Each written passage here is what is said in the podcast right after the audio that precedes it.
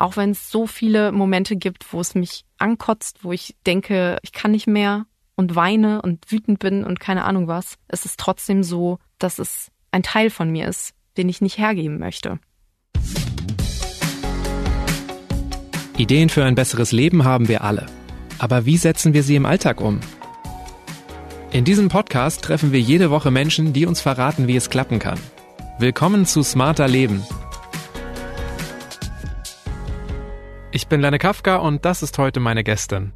Hallo, mein Name ist Angelina Börger. Ich bin 31 Jahre alt, freie Journalistin und Buchautorin und habe vor circa zweieinhalb Jahren meine ADHS-Diagnose im Erwachsenenalter bekommen und kläre seitdem darüber auf und habe auch ein Sachbuch dazu geschrieben. Termine einhalten, sich selbst organisieren, gut mit den eigenen Kräften haushalten. Sowas war nie Angelinas Stärke. Aber mit 29 wurde ihr klar, dass mehr dahinter steckt. Sie hat ADHS. Mit der Aufmerksamkeitsdefizit-Hyperaktivitätsstörung leben eben nicht nur Kinder, sondern genauso Millionen Erwachsene. Warum die Diagnose für Angelina eine Erlösung war, welche Anzeichen auf ADHS hindeuten und welche Strategien helfen, das Alltagschaos zu bändigen, erklärt sie in dieser Folge. Angelina, als dir klar wurde, dass du vermutlich ADHS hast, da hast du im Publikum einer TV-Show gesessen. Dort war eine junge Frau zu Gast, die aus ihrem Leben mit ADHS berichtet hat und du hast dich sofort in ihr wiedererkannt. Was aus ihren Erzählungen kam dir bekannt vor? Es war quasi direkt ihr erster Satz, den sie so begonnen hat. ADHS fühlt sich so an, als würde in deinem Kopf durch 500 Sender gesappt werden, aber du selbst hast nicht die Fernbedienung in der Hand. Und da habe ich gedacht, boah ja, das ist ein super Bild, das kenne ich. Und dann ging es eben weiter und sie erzählte wirklich so aus ihrer Kindheit, der Jugend, den unaufgeräumten Zimmern, den Diskussionen mit Mama, der Schulzeit, der Partnerschaft, ihrem Studium, den Abgaben, die sie nicht einhalten konnte. Und das war irgendwie so ein buntes Bild aus so alltäglichen Situationen, die ich so krass nachvollziehen konnte. Und das war für mich einfach so ein ganz krasser Moment. Okay, und du sagst schon gleich Schulzeit, Beziehungen, äh, Studium. Das heißt, ADHS betrifft wirklich jede Lebenssituation. Genau. Also jeder Lebensbereich kann davon beeinflusst sein weil wir uns eben vorstellen müssen, das Ganze findet ja in unserem Hirn statt. Und wir haben ja nur dieses eine Hirn. Wir kommen damit zur Welt, es ist immer da. Und das heißt, jede Situation kann eben davon beeinflusst sein, wie wir eben denken, handeln, fühlen und all diese Dinge. Und deswegen, ja.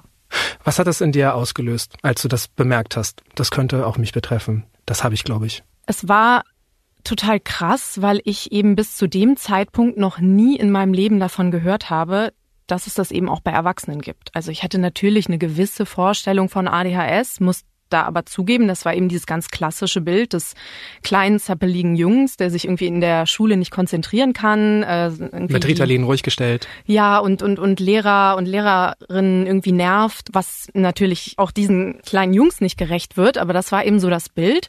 Und in dem Moment war es für mich einfach so krass zu verstehen, okay, all das, was in meinem Leben eine Rolle gespielt hat, all die großen und kleinen Probleme, aber auch einfach Besonderheiten, auch positive Sachen, all das hat jetzt einen Namen. Und es gibt eine Erklärung dafür und die ist eben auch wirklich wissenschaftlich fundiert und hat eben eine neurologische Ursache. Und das war für mich total heftig. Ist denn dieses klischeehafte Bild komplett falsch? Hatte ich tatsächlich aus meiner Schulzeit auch noch so im Kopf, diese ne, vorlaute Jungs, die nicht stillsitzen konnten.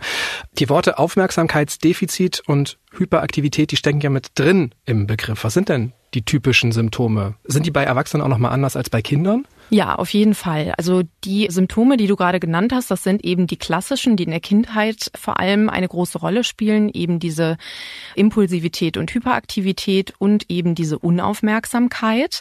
Und wir wissen eben heute, dass es sich eben nicht verwächst, sondern dass es bis ins Erwachsenenalter bestehen kann, aber dass diese Symptome sich eben verändern, verlagern können und wir einfach natürlich auch im Laufe unseres Lebens lernen, in gewisser Weise damit umzugehen, Strategien zu erlernen, das Ganze aber auch zu unterdrücken, zu maskieren, weil wir eben wissen, das ist zum Teil eben ein Verhalten, was von anderen nicht gebilligt wird, was irgendwie irritierend ist, was störend ist und das äh, versucht man dann eben so gut es geht irgendwie nicht äh, nach außen zu zeigen.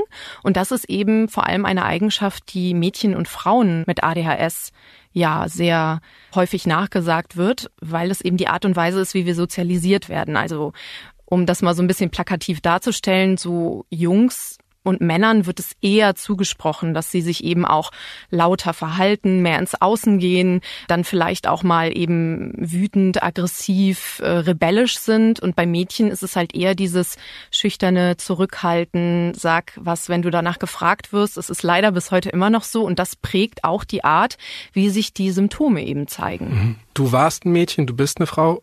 Kennst du das von dir selber? Ja, in gewisser Weise schon. Also ich muss dazu sagen, es gibt eben diese verschiedenen Erscheinungsbilder von ADHS und es gibt eben auch diesen kombinierten Typus. Das ist bei mir der Fall. Ähm, das ist eben eine Kombination aus diesem hyperaktiv-impulsiven und der Unaufmerksamkeit. Da ist quasi nichts, was im Vordergrund steht, sondern beides ist gleich viel da. Und deswegen ähm, war es bei mir immer so ein Mix. Aber ja, natürlich, also im Laufe meines Lebens ist es schon so gewesen, dass ich gemerkt habe, okay, an den Punkten, wo mein Verhalten in irgendeiner Weise als irritierend, störend, wie auch immer wahrgenommen wird von außen und auch kritisiert wird, neige ich dann dazu, das Ganze eben zu maskieren und mir quasi eine ja ein anderes Verhalten anzutrainieren, um nicht aufzufallen und um dieser Kritik irgendwie aus dem Weg zu gehen. Du sagst kombinierten Typus, das heißt, es gibt diese zwei Ausprägungen und einmal den kombinierten Typus. Mhm. Ist es denn immer so, wenn man als Erwachsener ADHS hat, dass man das auch schon als Kind hatte? Ja, also das ist die aktuelle Annahme, dass ADHS eben bereits im Kindes- und Jugendalter aufgetreten ist und dort eben in gewisser Weise eben noch rückwirkend nachvollziehbar ist, wenn man eben diese Diagnose erst im Erwachsenenalter bekommt. Das wird dann beispielsweise eben in der Diagnostik gemacht über Fremdanamnese, also dass man Leute aus dem äh, nahen Umfeld, die einen eben seit dieser Zeit kennen, irgendwie mit einbezieht, dass die gewisse Fragebögen ausfüllen müssen, dass man eben Schulzeugnisse mitbringt bringt, irgendwelche Untersuchungsergebnisse aus der Kindheit und so weiter vom Arzt. Also das lässt sich auf jeden Fall immer in gewisser Weise nachvollziehen. Das Problem ist eben, dass es gerade bei Frauen und Mädchen so ist, dass es oft nicht so einfach nachzuvollziehen ist. Weil eben früher so ein klassisches Kriterium eben war zu schauen, okay, wir gucken uns jetzt mal die Schulzeugnisse an. Ah, da sehen wir ganz klar irgendwie, ne, immer Auffälligkeiten, immer in bestimmten Dingen irgendwie unter den Erwartungen, äh, die, die, die Noten irgendwie nicht so, wie sie eigentlich sein könnten, irgendwie oft die Sachen vergessen, Widerworte gegeben, alles mögliche, was dann in so Zeugnissen drinstehen kann. Und bei Mädchen ist das eben seltener. Und dann kann es tatsächlich passieren, dass man sogar beim Profi sitzt und der einem dann eben entgegnet, ja, nee, sie können gar keine ADHS haben, weil sie sind zu beliebt, zu erfolgreich, ihre Schulnoten waren zu gut, all diese Dinge. Und das ist eben etwas, wo wir dringend, dringend mehr Fachwissen einfach brauchen, dass man eben ja, da auf dem Schirm hat, dass es bei Mädchen und Frauen eben anders ausfallen kann. Anders ist oder vielleicht auch halt einfach ähm, gute Bewältigungsstrategien antrainiert wurden Maskierungsstrategien. Genau, richtig.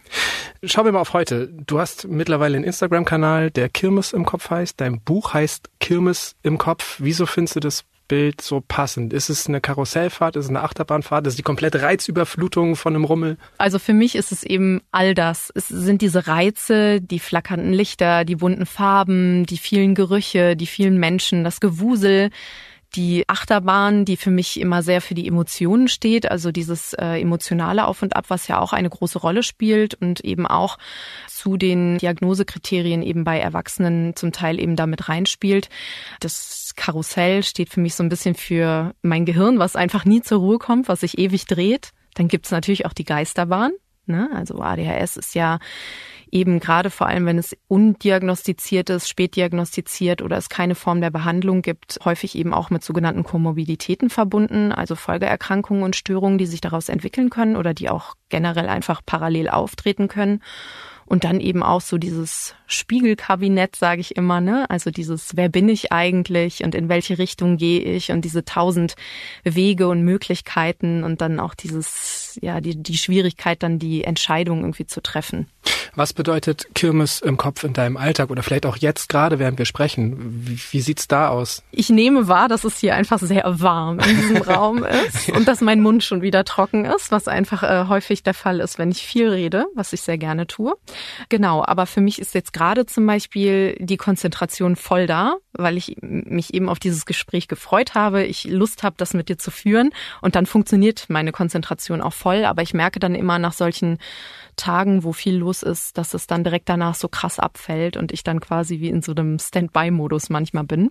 Und wenn du jetzt mal so an deinen Alltag denkst, was sind denn typische Situationen, ähm, die Menschen mit ADHS wahrscheinlich alle kennen? ja, das ist natürlich so ein buntes Potpourri und das ist auch total individuell. Also das finde ich immer ganz wichtig zu betonen, dass man jetzt eben nicht das Gefühl bekommen sollte, dies und das passt nicht so ganz, dann kann es irgendwie bei mir nicht der Fall sein, sondern es ist dadurch, dass ADHS sich ausprägt bei Menschen, ist eben von genetischen Faktoren abhängig, aber genauso eben von Umweltfaktoren und das sind dann eben ganz viele kleine Komponenten, die zusammen dieses Bild ergeben und nicht alles muss immer der Fall sein. Genauso ist es eben auch bei der Symptomatik. Also ich bin beispielsweise katastrophal schlecht, äh, was das Thema irgendwie Struktur, Organisation, Selbstmanagement angeht. Also Termine einhalten, sich das richtig eintragen. Du bist da. Ich bin da. Es ist krass. Ja, ich war sogar pünktlich. Genau. Also all solche Sachen, die dann wirklich im Alltag auch so ein bisschen hinderlich sein können ja so Deadlines einhalten. Ich glaube auch viel dieses mit Energie zu haushalten. Also für mich ist super oft so, dass ich so denke, geil, ja, das packe ich jetzt alles in meinen Tag und in meine Woche und darauf habe ich Lust und dies und das. Und am Ende kriege ich eben irgendwie nur so einen Bruchteil davon wirklich umgesetzt, weil ich in den Momenten quasi meine Entscheidungen treffe, in denen ich viel Energie habe, aber dann eben nicht einschätzen kann, wie viel bleibt dann wirklich übrig für den Tag, für die Woche. Und es ist vielleicht zu viel, auf vier Hochzeiten gleichzeitig zu tanzen. Und das habe ich jetzt auch mit 31 immer noch nicht raus. Genau. Entscheidungen treffen, auch so ein Ding. Und dann eben auch vor allem diese Emotionsregulation. Also dieses viel auf und ab der Emotionen, viel in Dinge irgendwie gut reinsteigern können und auch wirklich so sich Szenarien bis zum Ende auszumalen und richtig darin zu versinken und dann auch eine gewisse Angst davor irgendwie zu entwickeln. Also es ist wirklich ein ganz bunter Mix aus Dingen. Vieles von dem, was du angesprochen hast, Selbstorganisation, Entscheidungen treffen, pünktlich sein, all sowas. Das haben wir ja auch schon im Podcast besprochen, weil es eben viele Menschen betrifft. Warum heißt das nicht automatisch, dass ich dann auch ADHS habe? Und wie erkenne ich, dass das vielleicht nicht einfach nur ein chaotischer Tag bei mir ist oder eine Phase, eine emotionale, sondern ja, dass da vielleicht mehr dahinter steckt? In den meisten Fällen ist es eben mit einem relativ hohen Leidensdruck verbunden. Also das heißt, es sind natürlich ganz oft sehr alltägliche Dinge, aber die sorgen eben nicht bei einem Menschen, der kein ADHS hat, dafür, dass er sich jedes Mal in so einer ausgeprägten Form danach schlecht fühlt, schlecht zu sich selbst ist, eine Angst vor diesen Situationen entwickelt, versucht diese zu vermeiden und auch immer wieder in diese Situationen kommt. Also es ist eben nicht, wie du gerade gesagt hast, abhängig von irgendwelchen stressigen Phasen oder irgendeinem einschneidenden Erlebnis, sondern es ist in dem Sinne nachvollziehbar bis in die früheste Kindheit, dass das eben die Art und Weise ist, wie mit den Dingen umgegangen wird. Und zuständig für all diese Sachen ist eben unser Hirn und sind eben diese sogenannten exekutiven Funktionen. Also das ist dann eben sowas wie unser Arbeitsgedächtnis, die Möglichkeit, sich eben zu motivieren, sich für Sachen zu interessieren, diese Dinge durchzuziehen, sie zu Ende zu bringen, abzuwägen, eben äh, vorausschauend zu handeln, aber auch zurückzuschauen und eben nicht den gleichen Fehler noch einmal zu machen. Und das ist eben etwas, was sich bei ADHS-Gehirnen unterscheidet, weil diese Funktionen gestört sind das sind exekutive Dysfunktionen, die sind dann wirklich eingeschränkt. Und das liegt einfach daran, dass gewisse Neurotransmitter, die dafür zuständig sind, dass diese Funktionen am Laufen bleiben und so äh, ablaufen, wie sie sollen, eben nicht immer in der Menge dort ankommen, und ausgeschüttet werden, wie wir sie brauchen, um zu funktionieren, in Anführungszeichen. Und das ist dann eben das, was bei ADHS den Unterschied macht. Also es ist die Regel und es erzeugt einen Leidensdruck. Richtig. Was hat denn die Diagnose in deinem Leben verändert? Also für mich war es tatsächlich ein unglaublich heilsamer Moment. Also ich weiß noch, als ich da raus bin, ähm, nach diesen mehreren Sitzungen und diesen wirklich tausend Testungen und Fragebögen und all den ganzen Sachen und der Auswertung, dass ich da raus bin und das Gefühl hatte, krass, das war einfach mein fehlendes Puzzleteil und ich wusste bis vor Es hat dann neun Monate bis zu dir, dieser Diagnose gedauert. Ich wusste quasi vorher nicht, dass da was fehlt in meinem Bild. So, ich habe es immer gespürt, aber ich konnte es nicht beschreiben und wusste es nicht. Und deswegen war das für mich so ein total heilsamer Moment, weil ich dann eben auch dadurch natürlich den Zugang zu einem Hilfesystem bekommen habe. Also die Möglichkeit, verschiedenste Therapieformen anzunehmen, medikamentöse Therapie, einfach auch ein großer Prozess der Selbstakzeptanz, der dann losgetreten wurde, in dem ich mich auch immer noch befinde. Und das ist eben etwas, äh, ja, das hat mir dann eben auch mit 29 trotzdem noch geholfen. Hattest du gar keine Angst davor, jetzt immer die Kranke zu sein? Also weil du einfach nur so ganz befreit von dieser Diagnose sprichst.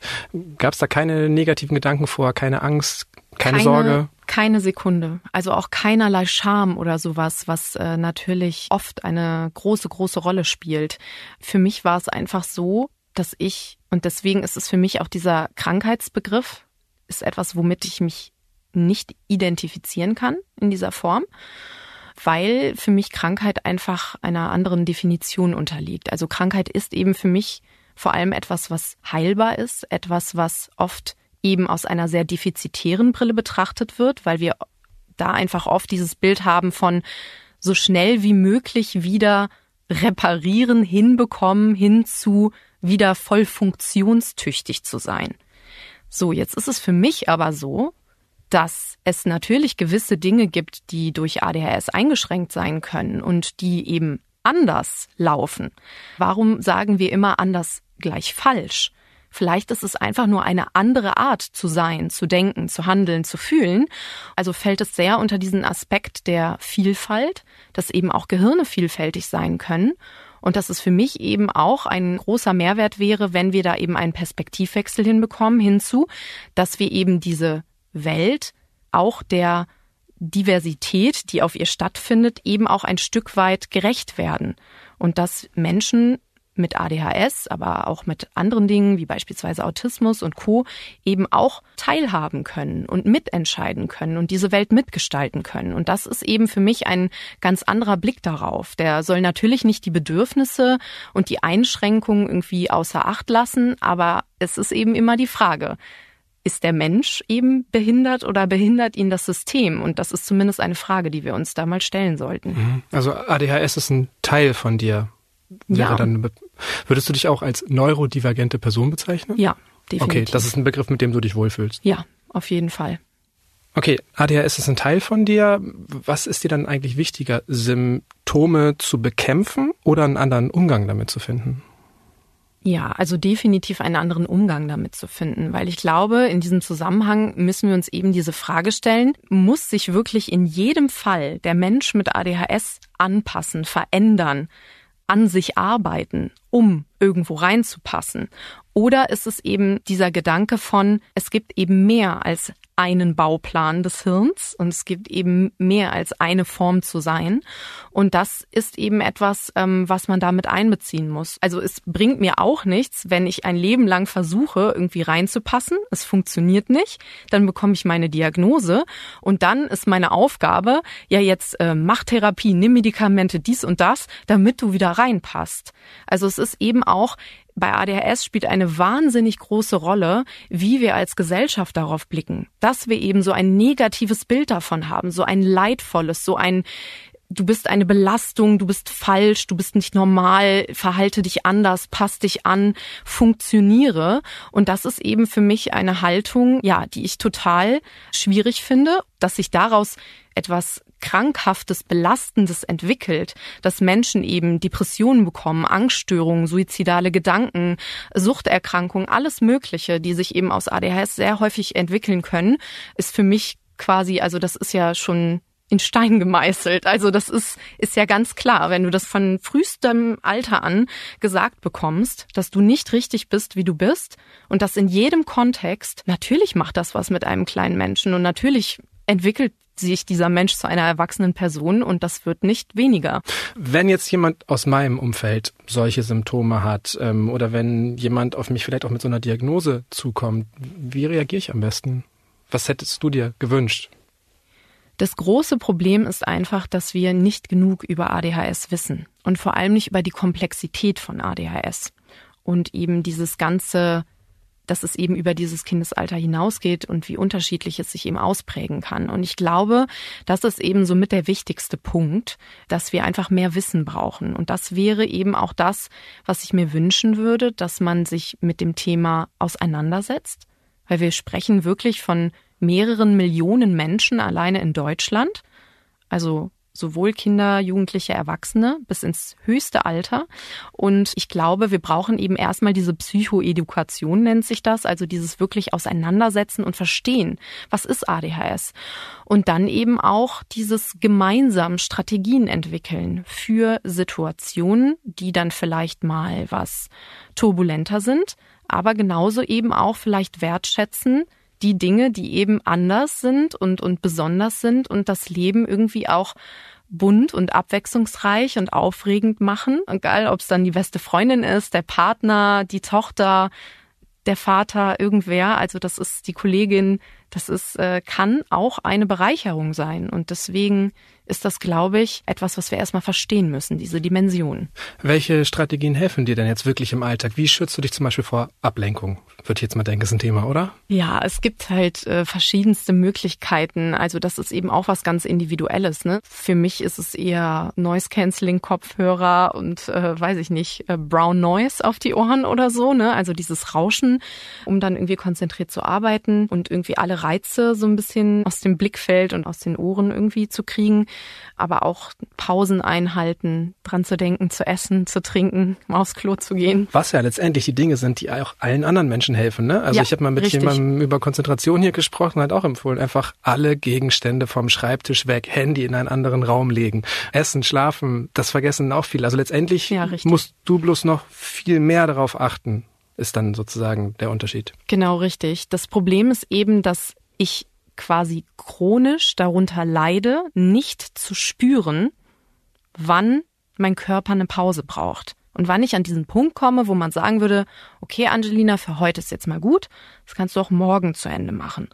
Oder gönn dir jetzt mal eine Pause, geh mal an die frische Luft, all diese Sachen, sondern für mich sind es dann halt entweder, ich kann keine Pause mehr machen, weil heute Nacht um 23.59 Uhr ist die Abgabe ich habe es bis hierhin irgendwie aufgeschoben, es geht nicht mehr. Oder eben, dass ich es wirklich vergesse, diese Pause zu machen. Und dann sind irgendwie acht Stunden um und ich habe mich irgendwie nicht bewegt und es ist plötzlich dunkel und ich habe gar nicht mitbekommen, was um mich herum los ist. Und das sind dann eben auch so Sachen. Also da muss man wirklich versuchen, Routinen zu entwickeln.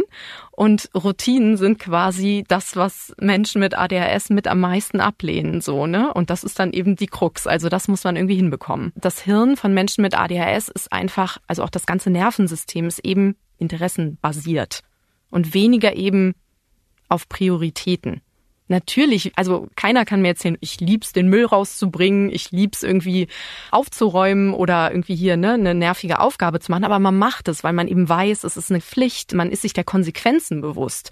Und das habe ich oft das Gefühl, ist eben bei einem ADHS-Hirn, komme was wolle, wenn es dir einfach nicht diese Befriedigung in irgendeiner Form verspricht, dass es irgendwie jetzt was Cooles, was Neues, was Spannendes ist, was dich weiterbringt, was eben dein Dopamin freisetzt, dann ist es beinahe unmöglich. Und dieses Interessengesteuerte erklärt ja auch so ein bisschen diese Impulsivität wahrscheinlich, ne? Also Richtig. die du eben herausgestellt Richtig. hast. Hast du da einen Weg gefunden, die so ein bisschen in den Griff zu bekommen?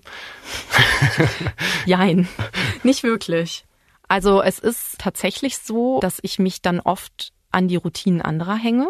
Also, dass ich dann immer ganz froh bin, wenn man dann irgendwie eine Kollegin hat oder auch einen Partner, wo man irgendwie sagen kann, okay, der hat eine gute Schlafroutine, der ne, isst regelmäßig, der geht ein paar Mal die Woche zum Sport, da hängt man sich dann oft dran und versucht dann irgendwie da äh, mitzumachen, was, was dann total auch schlau ist, einfach das von anderen zu nutzen. Wir haben ja neulich auch schon im Podcast gelernt, Introvertierte können Extrovertierte für sich nutzen, indem sie deren Hang, alles auszuplaudern, in Kontakt zu treten, dass sie einfach denen die Ideen erzählen. Also sich an andere ranhängen, wahrscheinlich einfach wirklich ein ja, Gamechanger, ne? Richtig. Das gibt es auch. Also das ist wirklich auch eine klassische Strategie. Das nennt sich Body Doubling. Also dass du eben auch für so Arbeitsprozesse und alles Mögliche einfach sagst, ey, lass uns das gemeinsam machen, lass uns das zu einem Spiel machen. Wir, ne, also eine Art Challenge oder wir daten uns eben ab, wir setzen uns wirklich in einen Raum gemeinsam oder wir schalten uns virtuell zusammen und machen die Sache gemeinsam und zeigen uns irgendwie so die verschiedenen Entwicklungsschritte in der Aufgabe und äh, das kann dann eben helfen, Sachen umzusetzen.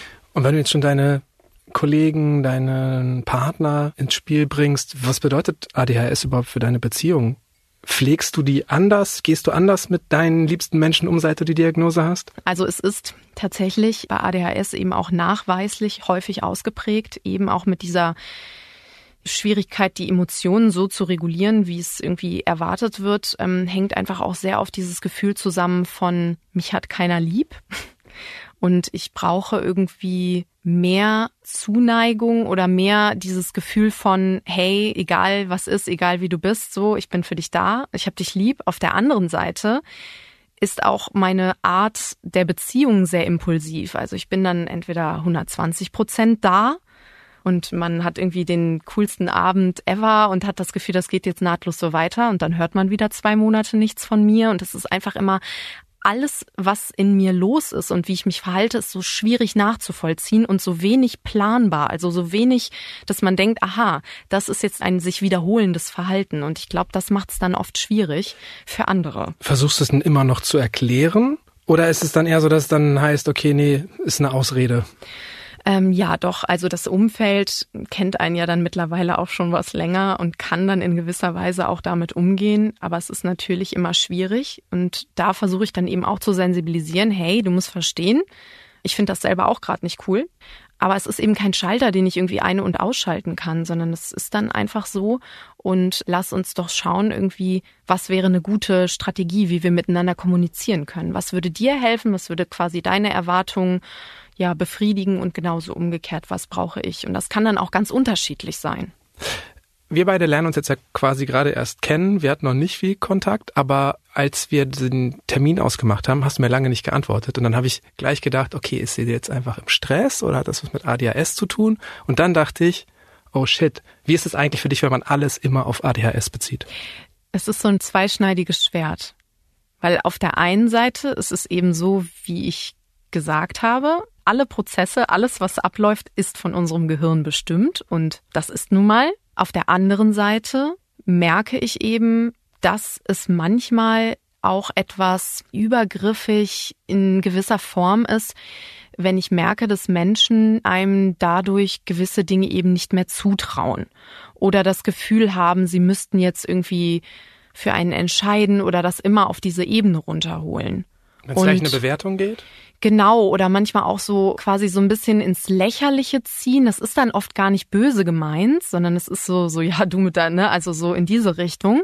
Aber das ist eben etwas, da merke ich, okay, das ist jetzt nicht eben in diesem Kontext Verständnis, sondern es ist mehr dieses so, ja, gib mal das Handy her, kriegst es doch eh nicht hin, wo wir lang müssen oder irgendwie sowas, ne? Du verläufst dich doch eh immer. Und das ist eben sowas, das finde ich dann schwierig, weil ich möchte selber einschätzen können und kommunizieren können, wann ich Unterstützung brauche und wann ich eben auch selber mit den Sachen klarkomme. Du hast jetzt ja ADHS auch ja, zum Kernthema deiner Arbeit gemacht. Hältst du es generell für sinnvoll, offen damit am Arbeitsplatz umzugehen? Hm.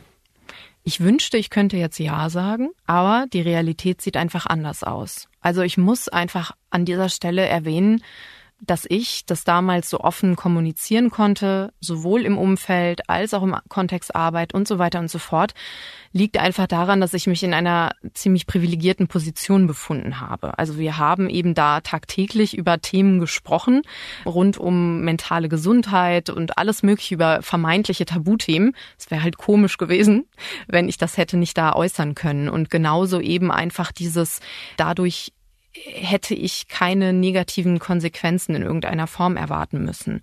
Und auch genauso eben in meinem Umfeld, weil ich das wusste, dass es da vielleicht irgendwie Irritationen gibt, aber jetzt nicht, dass ich dadurch irgendwelche negativen Konsequenzen erwarten müsste. Aber das ist eben bei vielen Menschen nicht der Fall. Für die ist es eben ein Risiko, damit irgendwie offen umzugehen. Und das ist eben etwas, was ich versuche auch immer mitzukommunizieren, dass wenn ich von meinen Erfahrungen spreche, dass es auch wirklich um mich geht dabei und eben nicht jeden Menschen mit ADHS betrifft. Ich würde es mir wünschen, dass es anders wäre. Unter welchen Bedingungen findest du es denn sinnvoll, damit offen umzugehen? Was müsste dafür gegeben sein?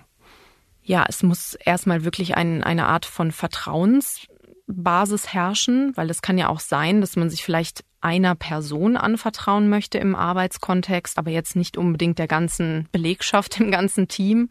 Genau, aber es ist eben dieses, was bringt es, wenn ich das jemandem erzähle und diese Person hat 0,0 Wissen darüber und kriegt dann nur ihre Vorurteile bestätigt oder trifft dann eben vielleicht irgendwelche Entscheidungen. Plötzlich wird mein Vertrag nicht verlängert, ich krieg weniger Aufträge. All sowas schreiben mir Menschen, die diese Erfahrungen gemacht haben. Und das ist halt etwas, also das geht ja dann schon richtig in die Diskriminierung. Also es ist verboten, aber es ist eben leider oft der Fall. Genau, und es ist dann schwer nachweisbar. Richtig, richtig. Inwiefern haben es denn Menschen mit ADHS wirklich im Arbeitsalltag auch schwerer?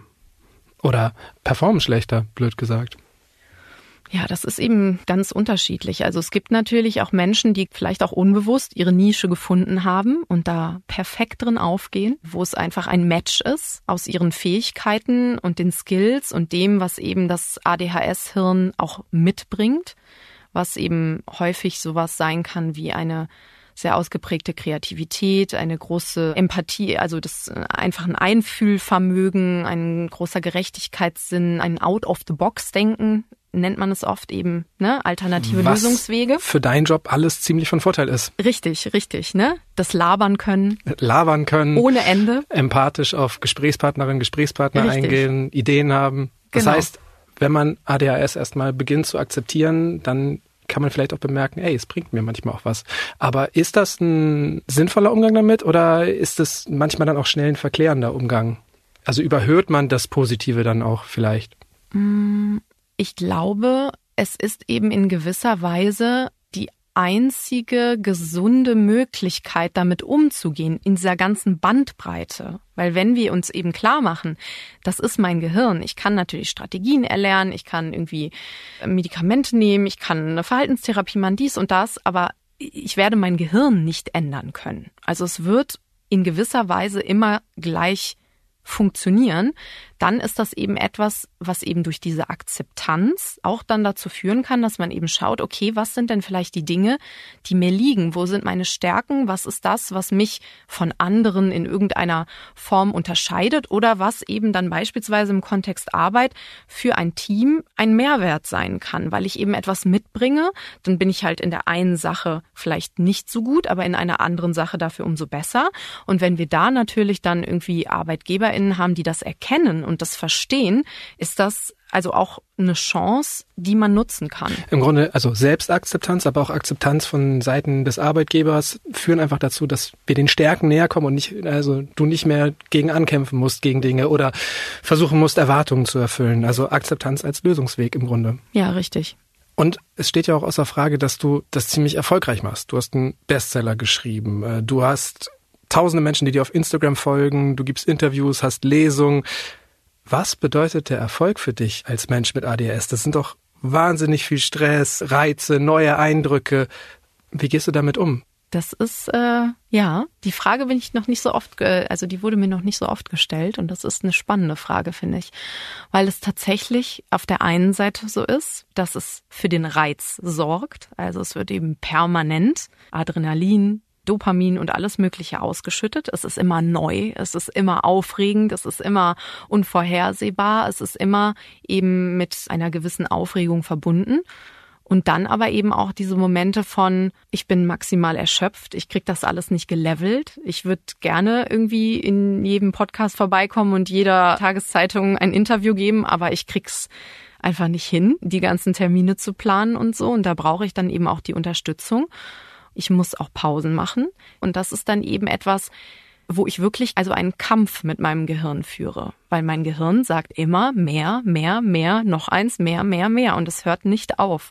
Wie sorgst du denn auch für Ruhe im Kopf? Wie ist auf der Kirmes mal Feierabend? Ist das überhaupt möglich für dich? Hast du Erholungsstrategien? Ähm, ich würde sagen, das ist tatsächlich bei mir nur während des Schlafes gegeben ist. Und wir wissen eben aus der Forschung, dass zwischen 70 und 80 Prozent der Menschen mit ADHS unter Schlafstörungen leiden, also sowohl Einschlaf als auch Durchschlafstörung, auch sowas wie Restless Legs und Schlafapnoe und so. Also es sind alles Dinge, wo es Zusammenhänge gibt.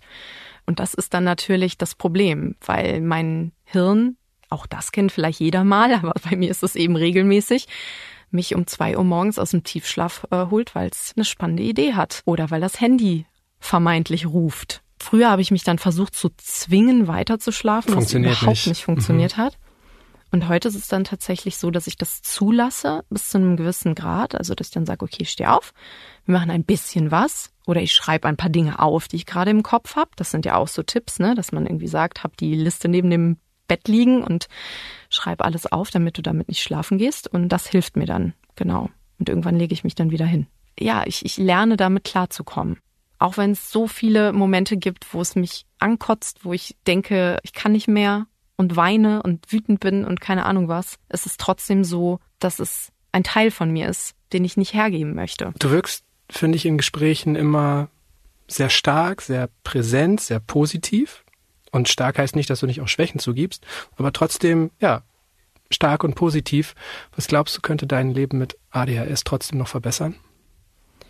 Ja, ein, definitiv ein paar Routinen, die mir eben helfen, diese Energie, die ich gerne ausgebe und die ich vor allem jetzt in diesem Zusammenhang mit meiner Arbeit, die ich eben tue, wo man eben auch eine gewisse Präsenz braucht, viel in der Öffentlichkeit steht, eben auch oft Sprachrohr ist oder die quasi in vorderster Front für das Thema einsteht, dass ich mich eben nicht verausgabe und nicht ausbrenne. Und das Thema Burnout ist eben gerade auch im Zusammenhang mit ADHS gibt es eben auch einen sehr großen Zusammenhang. Und das ist eben, glaube ich, etwas, wo ich lernen muss, mich mehr zu schützen und auch mehr nach Unterstützung irgendwie zu fragen, wenn ich sie brauche. Weil sie ist oft da, aber dann denkt man irgendwie so, nee, das war eben meine Strategie, irgendwie alles alleine machen und, und heimlich und so, dass nichts auffällt, dass ich irgendwie andere Wege habe und alles irgendwie anders fertig wird und so.